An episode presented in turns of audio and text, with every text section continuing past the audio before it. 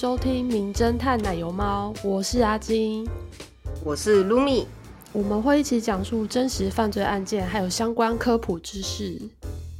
节目可能包含血腥、暴力、性犯罪等内容。如果你对这类题材感到不适，请不要收听哦。那如果你是十五岁以下的少年少女们，请由家长陪同才能收听。谢谢。我们今天要讲的是金宣子，韩国的第一位女性连续杀人犯。为什么她会做出这么可怕的事情呢？之后就是会在节目中揭晓。那金宣子呢，是个一九三九年出生的人。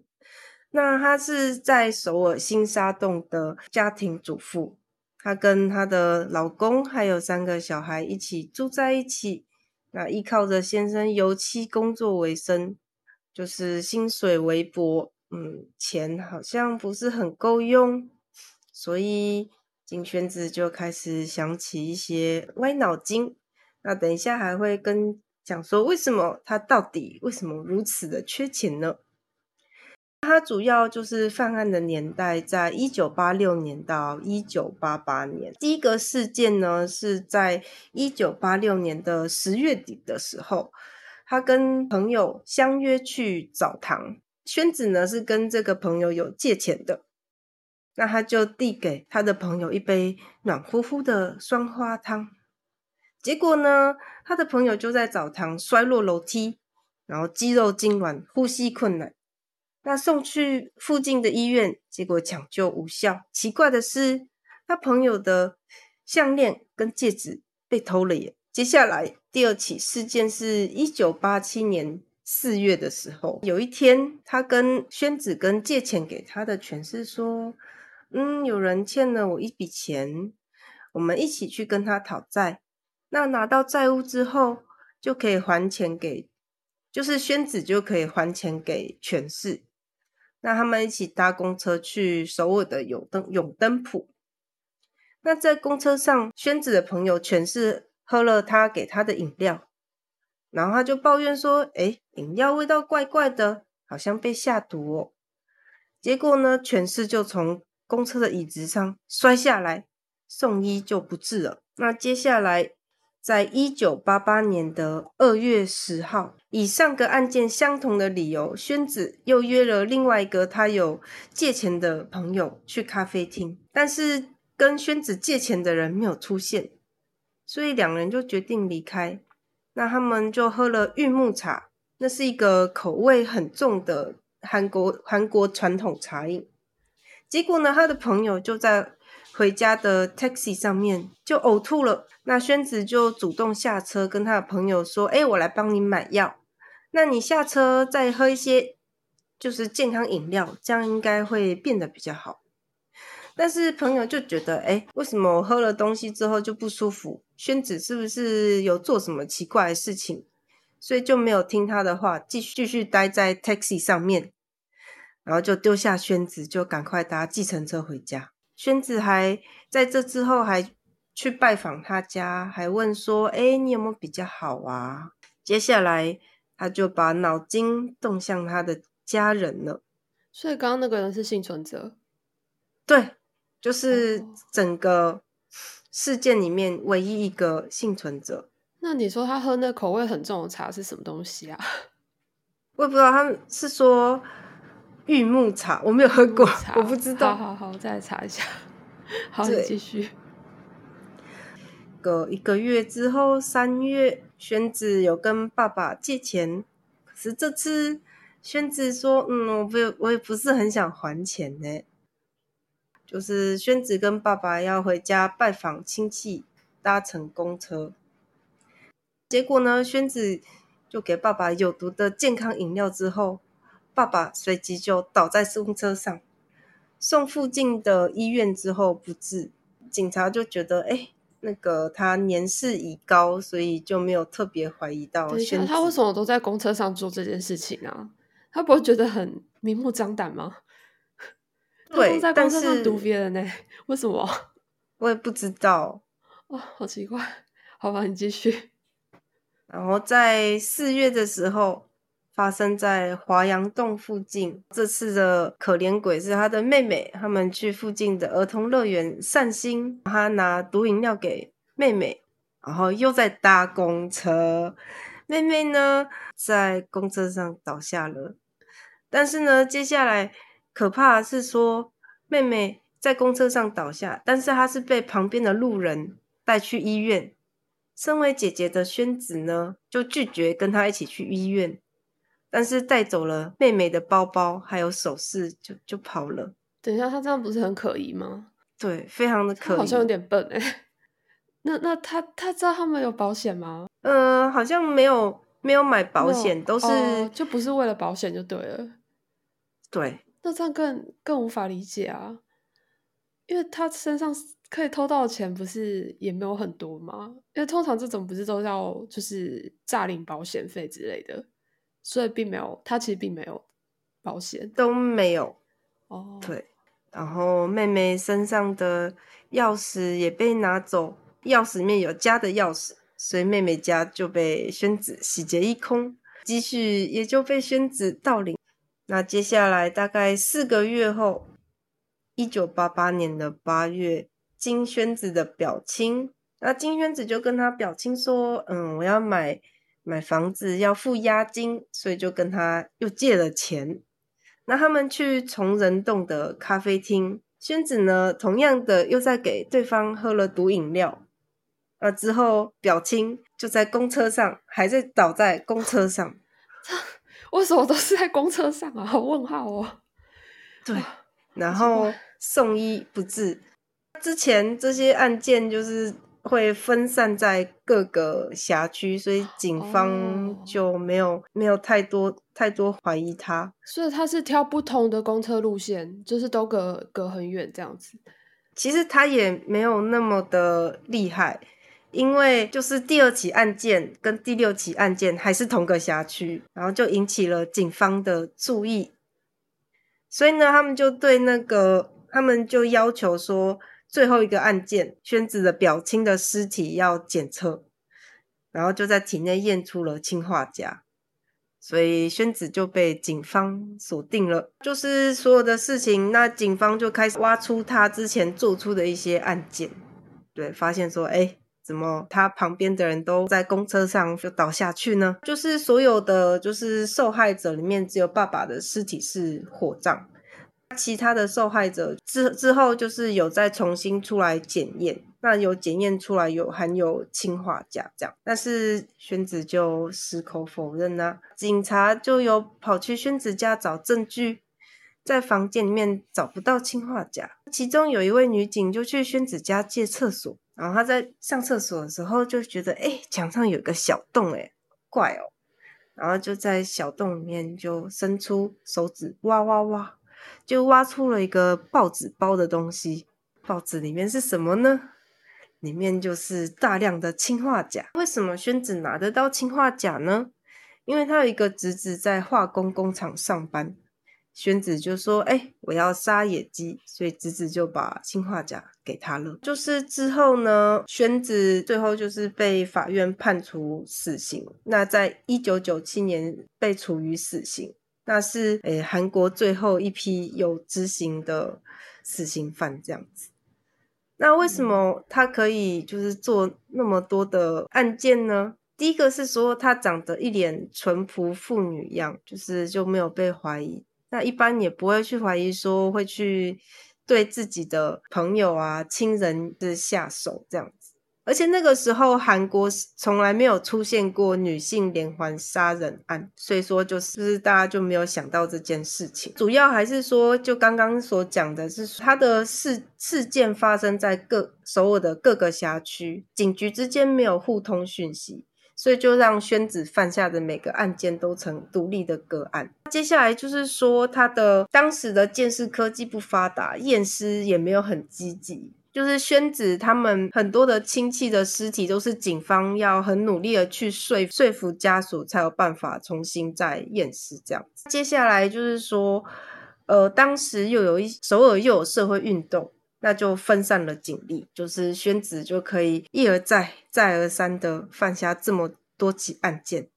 那为什么宣子这么缺钱呢？因为他迷上了牛郎，那在牛郎身上花了很多钱，在牛郎身上花了很多钱之后就缺钱，缺钱之后就想要用赌博再赚回来，所以同时呢就沉迷于牛郎跟赌博，所以他就越来越缺缺钱。然后就跟大他的亲朋好友们就借了一堆钱，就是故事大概是这样子。所以那个年代其实，就算他妹那么年轻，在公车上倒下，但是当时也没有就引起什么怀疑，这还蛮奇怪。而且他身上财物其实都丢失，哎，那时候其实还没有介入调查，对，都还没有。其实直到第六个案件才开始调查，对，警那这也是蛮蛮神奇的。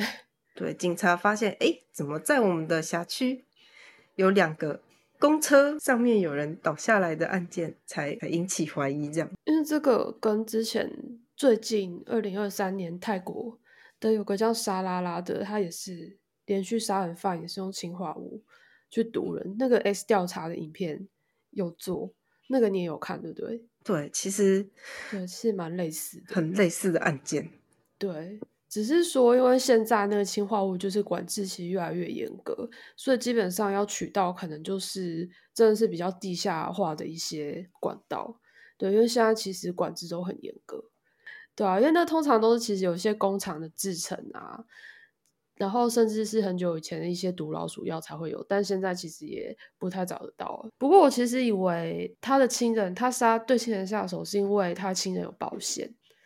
对，但好像那个年代好像可能并没有那么普及，因为其实现在大部分谋杀有些都是为了要骗保，没想到他就真的就只是 就是只是害人，然后拿走他身上的财物这样子。呃，其其实还有就是为了这点小钱，就是 杀了自己的亲人，真的是非常可怕。哎，其实还有就是说，他也是有跟亲人借钱，借了钱就不想还，不想还怎么办呢？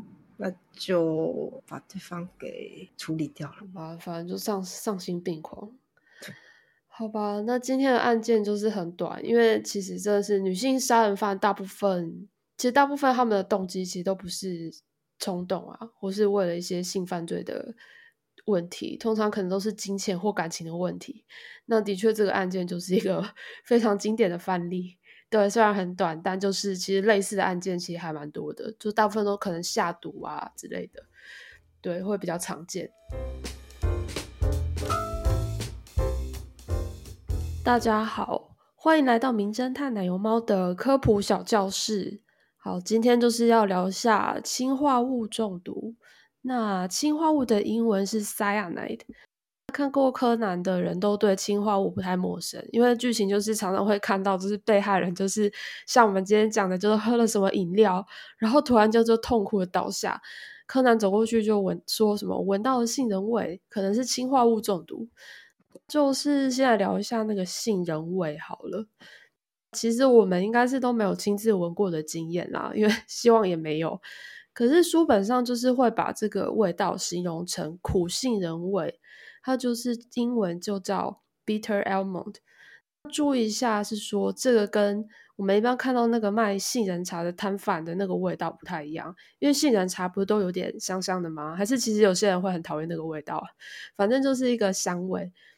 可是其实那个苦杏仁味啊，就是氰化物中毒那个苦杏仁味，据说是有点类似，就是那种烂泥，就是旧球鞋然后丢到烂泥的味道。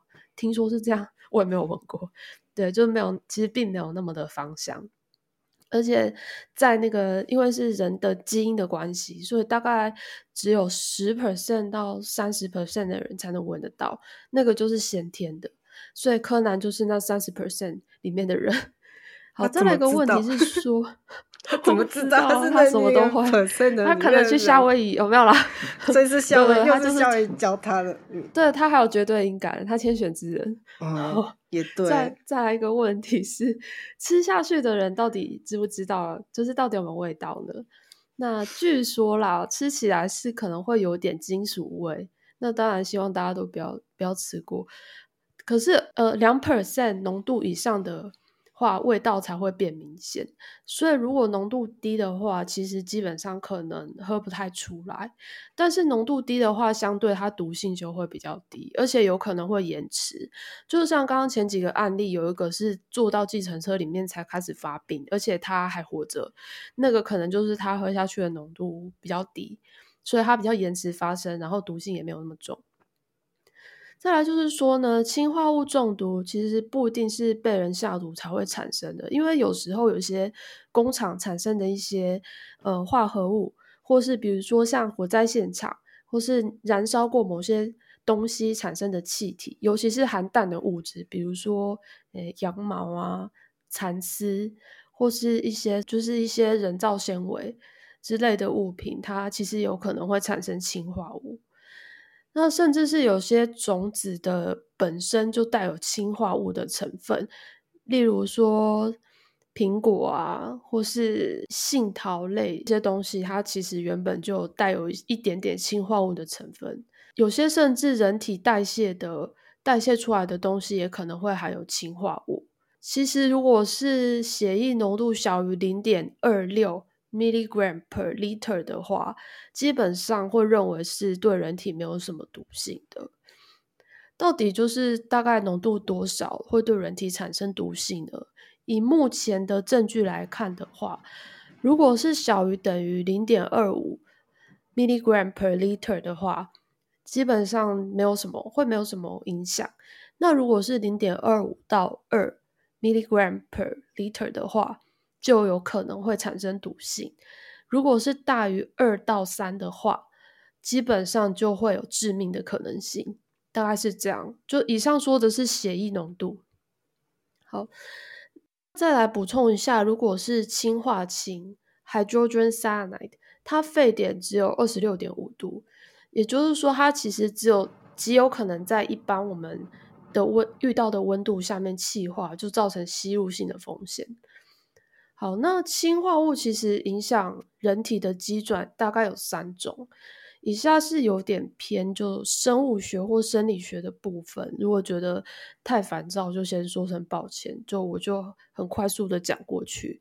那第一个机转是它会结合立腺体里面的 cytochrome oxidase 上面的铁三价离子，阻碍氧化磷酸化的这个步骤。简单来说呢，它就是让立腺体无法再进行有氧呼吸，所以身体会转成无氧呼吸。那这个结果会造成人体会代谢性酸中毒。简单来说就是这样子。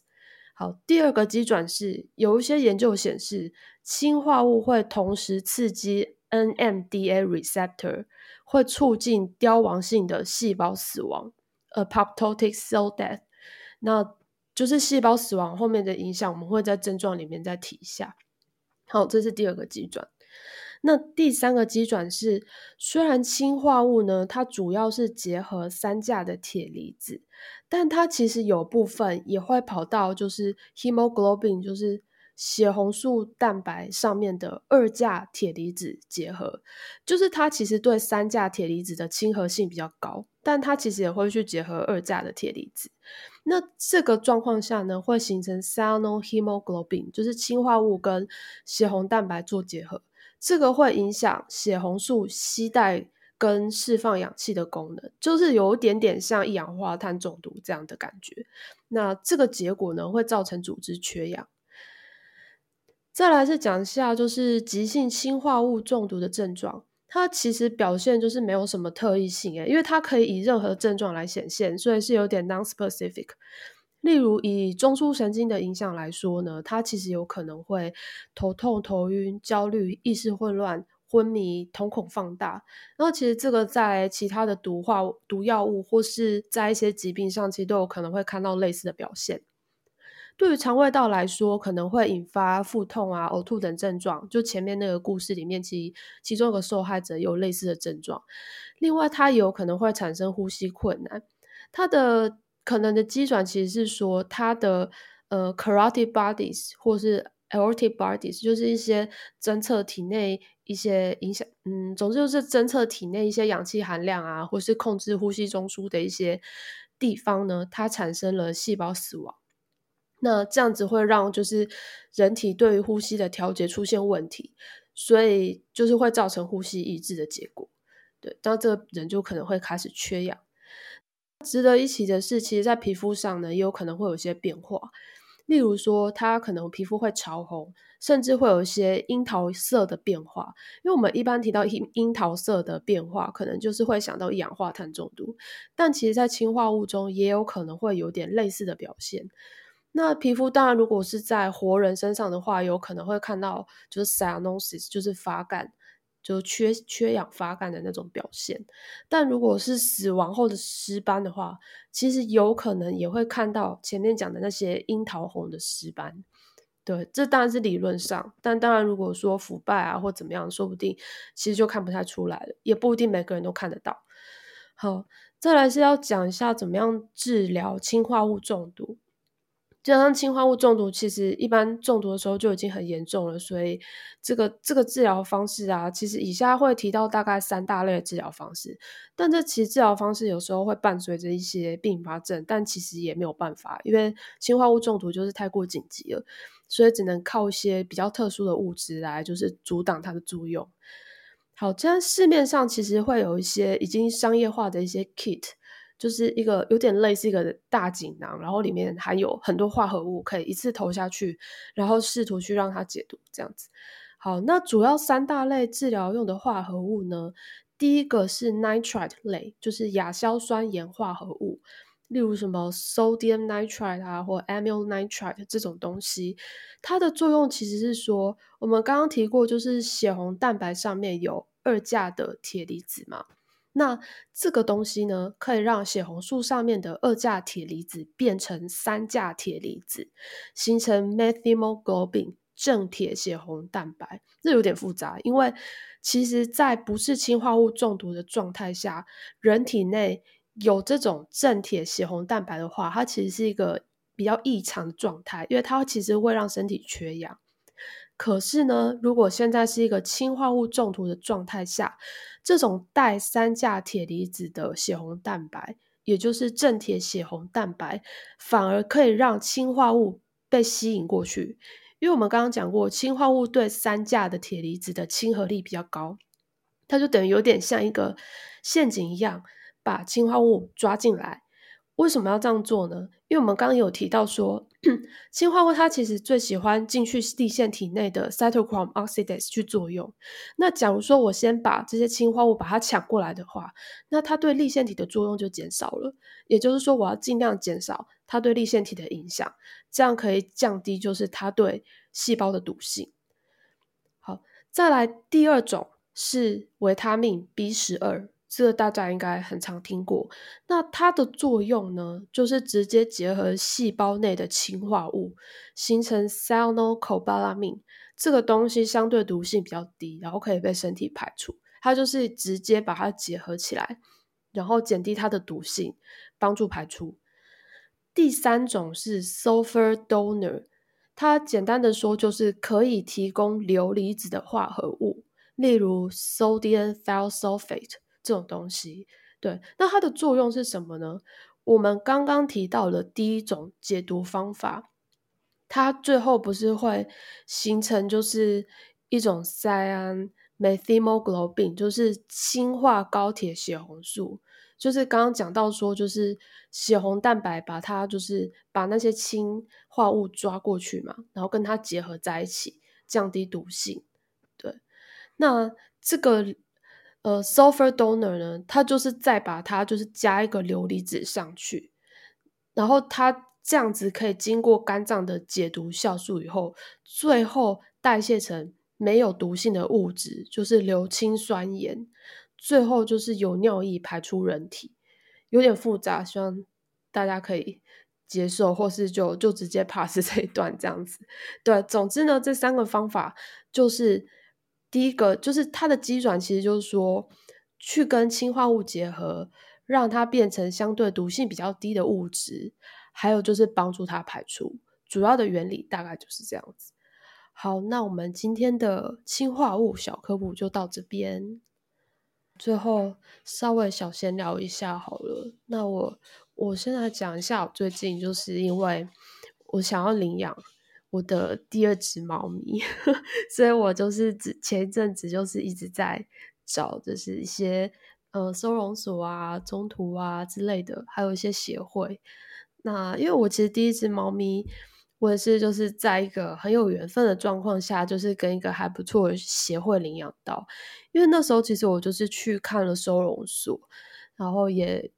呃，跟几个中途就是询问过，但其实就是有点灰心。就是收容所，其实我觉得还算是一个蛮不错的地方，可以收养。但是因为那时候那一天去的时候，我就觉得好像没有看到特别有眼缘的猫咪。因为我觉得对我来说，就是第一眼那个感觉就是有点重要。就是如果觉得很有眼缘的猫咪，那我再会去了解一下它的个性，就适不适合我这样。但是那时候刚好收容所就没有看到。再来就是经手几个中途，就会觉得好。我我这边没有要站，就是说 中途的意思，就是偶尔，就是大部分其实都很好啦，但是我偶尔就刚好可能遇到一些比较有点有点麻烦的。其实跟这一次其实经验也蛮像的。就怎么说呢？就是比如说有些 中途或是爱妈，那他们会。呃，对你做非常非常想要对你做非常非常详尽的身家调查，就是已经到了，就是比如说比嫁你的人类女儿，或是或是联谊之类的还更严苛的一些条件，就是有些人可能还会，就他就大部分会有年龄限制，这个我可以接受，但有些年龄限制真的会比较高。对，有些年龄限制，比如说呃，如果是比较一般的话，可能就二十二岁。嘛，就是可能大学毕业之后这种年纪可以工作的年纪，但是有些人会到二六二七岁，然后说要已婚，不能是情侣，然后 要有自己的房子，不能是租房，对，有点困难，嗯，很难哦。对，那时候对，然后这些都还算，这些都还算，就是好了，算了，勉强可以接受，但是。比较不能接受，就是有些人会想要细问你的收入，然后你详细的职业，对，这些就是一些我觉得嗯比较敏感的话题，尤其是你又不跟我说，这是就是他们在问这种问题的阶段的话，他们就是会，他们就是不一定会。把猫给你，甚至也没有跟你说你到底能不能有机会去看这只猫。但是在这个之前，就会问很多很多问题，就会让我觉得，那要是我这样把我的隐私全部都回答给你了，但你还是不让我去看猫的话，那我不就是在你就不是就在骗我的个子吗？哎，对 对啊，就是 有点害怕。对，所以这种的我通常会，我后来就是心里有一些呃有一些小原则，就是第一个是说我会看。我会希望先看到他们的合约书，因为我发现有些合约书，他们其实不是那种政府建议的公版，它里面会写说，呃，比如说送养人可以只要认为领养人可以，呃，不适合这只猫咪的话，他可以拥有权利无条件去把猫咪带回来。那这就产生一个争议，就是说，那难道这只猫咪的晶片就是一辈子就是都不能？都不能打我自己的嘛，那我就好像在帮别人养猫了嘛。对，还有还有一个是说什么呃，猫咪只要就是发生了什么状况，就罚个三万块，然后发生什么状况就罚十万块。比如说什么呃什么生病呃什么死亡后火化还要通知送养人，就想说哇，都已经十几年后了，这样子 对，就是有各种就是很很。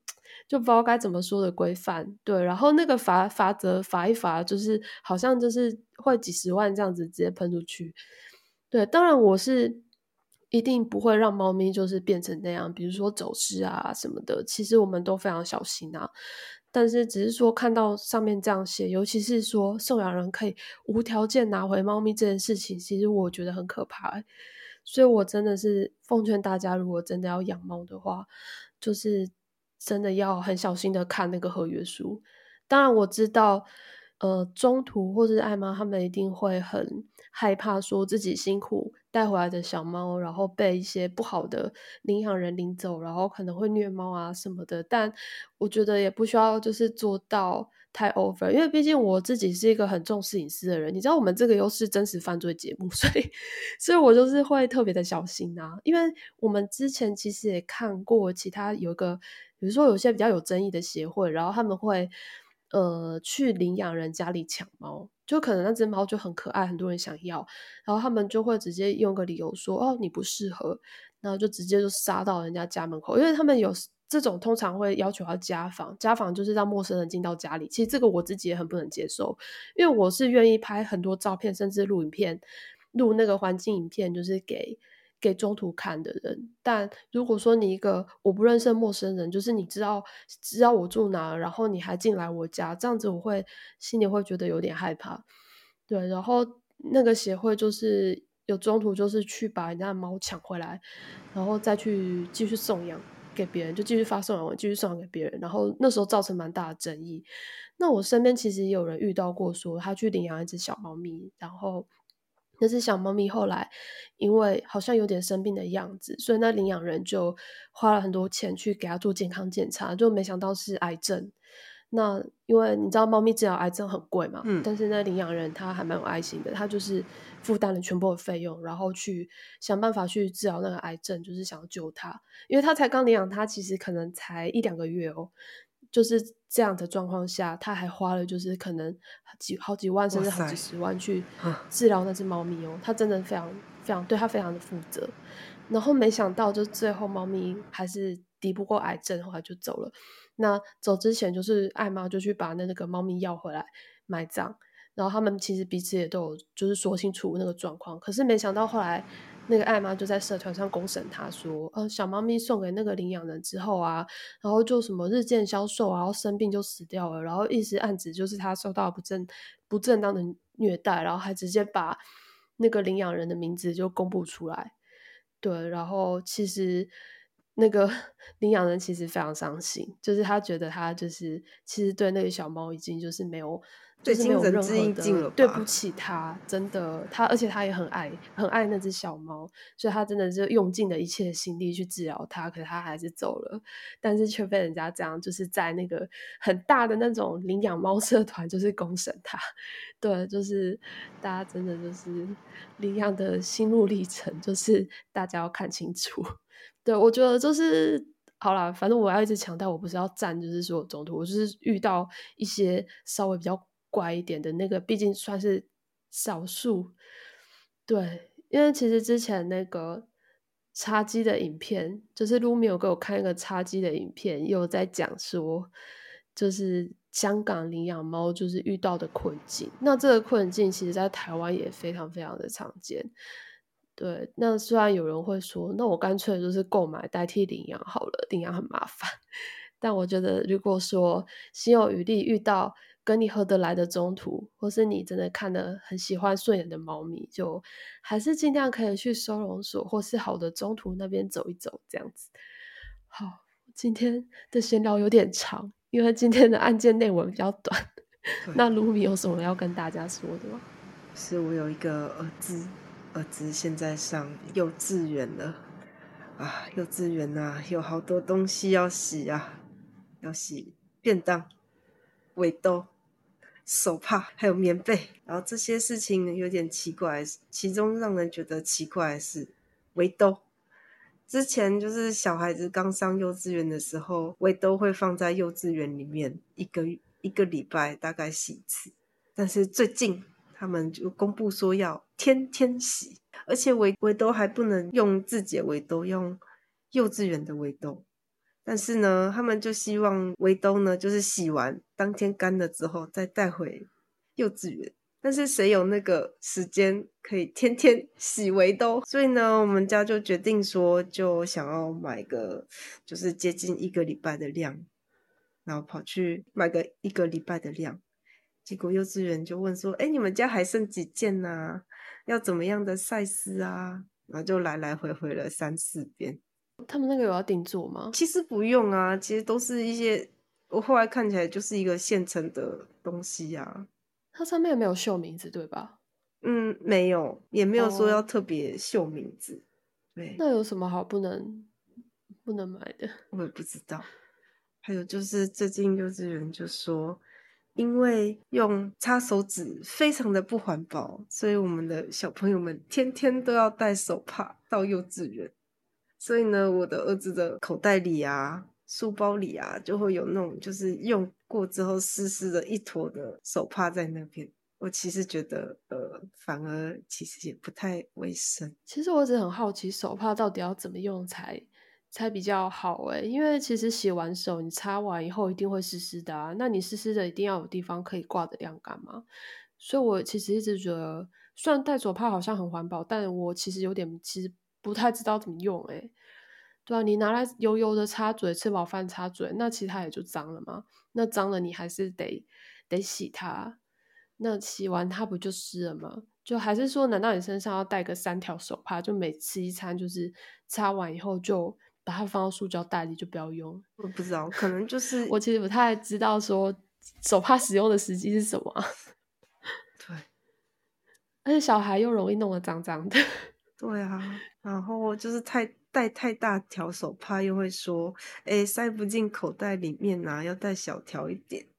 我记得有时候幼，我记得我们幼稚园的时候，好像是那个手帕会用别针，然后别在胸前，是不是？哎，好像有这个做幼稚园或托儿所，对对对对对，好，就直接让他们就是拿起来擦手干嘛的。对。可是我觉得疫情以后这种东西好像好像有点，我不知道哎，好像不是很卫生哎。好了，我不知道啊，我已经 我我没有养小孩，我不知道。那还是你们就准备个一打手帕，就是。呃呃，还是准备个二十条之类的。差不多，差不多。我们真的就是买了一堆手帕，然后就在家里，每天都直接从书包捞出捞出一堆脏手帕，丢进去洗。他就是有一堆手帕。好，我其实是很同意，就是减垃圾减量这个概念。只是说，对于一个小朋友来说，那个手帕的那个使用时机，还有它怎么保管，然后维持卫生，不要不要有肠病毒什么的，就是觉得好像还是有点困难。对。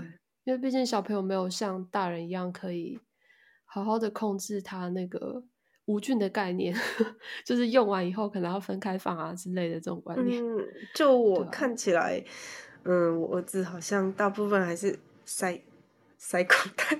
对啊，因为你塞口袋，你湿湿的擦完以后你就不会干啊，所以就是会有一团湿湿。难怪难怪以前幼稚园的时候，我们就是要用别针，就是别着，因为其实至少用别针。别在身上的话，就好像会比较容易。对啊，至少你是在小孩的身 上自然风干。对，只是就可能没那么卫生了，我也知道。